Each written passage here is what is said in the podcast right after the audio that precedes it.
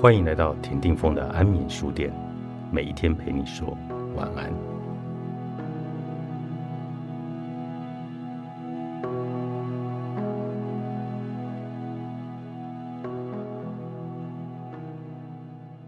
老板理应注意到你的工作量，他们会知道你有多少事情要做，因此能够准确衡量你能够拨出来的时间和精力。所以，老板指派新的专案与任务给你的时候，他们会重新调整你目前的工作。事情应该要是如此，但现实可就没有这么顺利了。以下的情境，你是否很熟悉呢？你在办公室工作，代办事项有一长串，你也会接到同事、客户、厂商打来的电话。你在工作的时候，头脑里会有一个微弱的声音。要你回复电子邮件与电话。你看了一下时间，知道自己十五分钟后要开会，另外还有许多会要开。你默默的想，事情都做不完，行事历上还有这么多的会议。这个时候，你查看了收件夹，看完后马上后悔了。就算你很努力的回信，收件夹的信还是一直在增加。当你觉得需要处理的工作一点也没有减少。你觉得压力越来越大，工作很多，却没有足够的时间将事情完成。更糟糕的是，终点遥遥无期。你觉得彷徨无助的时候，收到了老板的电子邮件，你带着好奇点开邮件阅读，原来是老板请你做另外一项专案。你感到心灰意冷，叹了一口气，因为你没有时间，也没有心力。你几乎都没有时间吃午餐了，但要如何说不呢？老板控制了你的工作时间，到底该如何的拒绝呢？有许多人会选择接下了任务，因为他们觉得说不很尴尬，也怕老板觉得他们不配合，直癌会因此受到负面的影响，所以逆来顺受，默不吭声。但是，勇于表达自己的极限，不仅能够调节压力。也能够避免自己忙到晕头转向。没有时间的时候，你绝对不会想要接下新的专案，否则势必会遇到挫败。说不可能很困难，但以下方式有助于缓和情势。首先，回复老板的时候，直接说明你现在的工作量导致时间不足，向他们解释现在你有很多的事情要处理，承接新专案的话就没有办法将事情做好。如果专案快要到期了，也要适时的提出。其次，询问新专案的相关资讯，截止时间是什么时候，涉及什么面向，需要什么样子的技能，是否需要一群人来协调活动呢？接着，请老板重新排定你的工作量，建议他们延后一项现有的专案，这样子你才能够有时间去投入和心力到新的专案之中。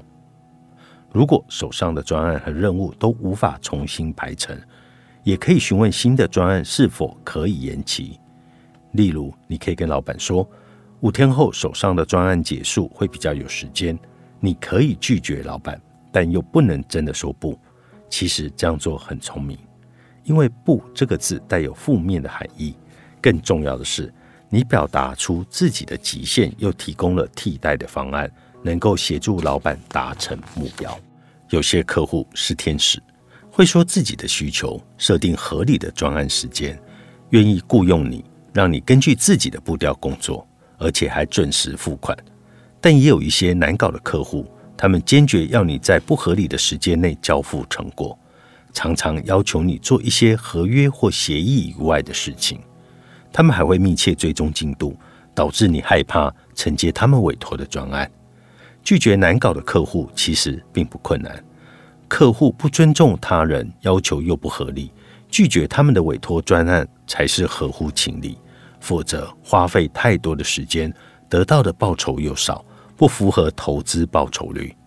但就算客户人很好，有时候他们提出的要求，你最好还是拒绝。举例来说，你可能没有能力能够承接某项专案，如果你答应的话，就一定会失败。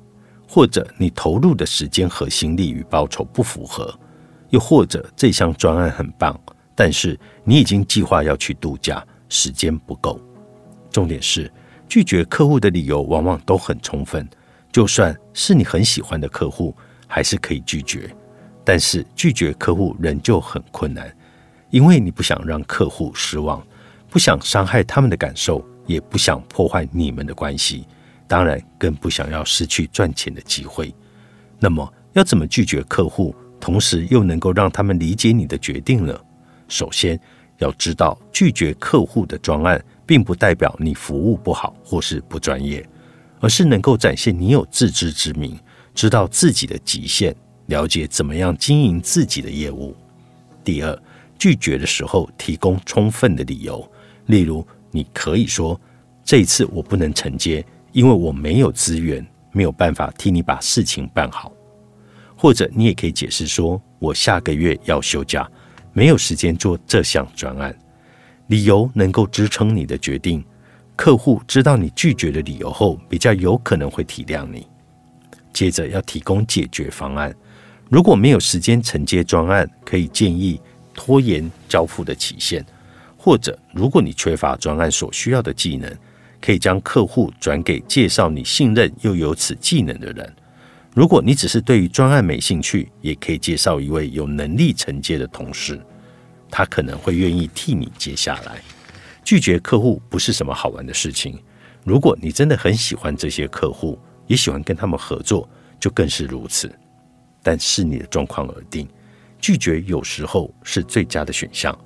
只要你开诚布公的说明，尊重他人，就不会伤害你跟客户的关系，而且还有额外的好处：客户会知道你有时候会说不。越说不越自由，还能当好人。作者戴蒙扎哈里斯，乐金出版。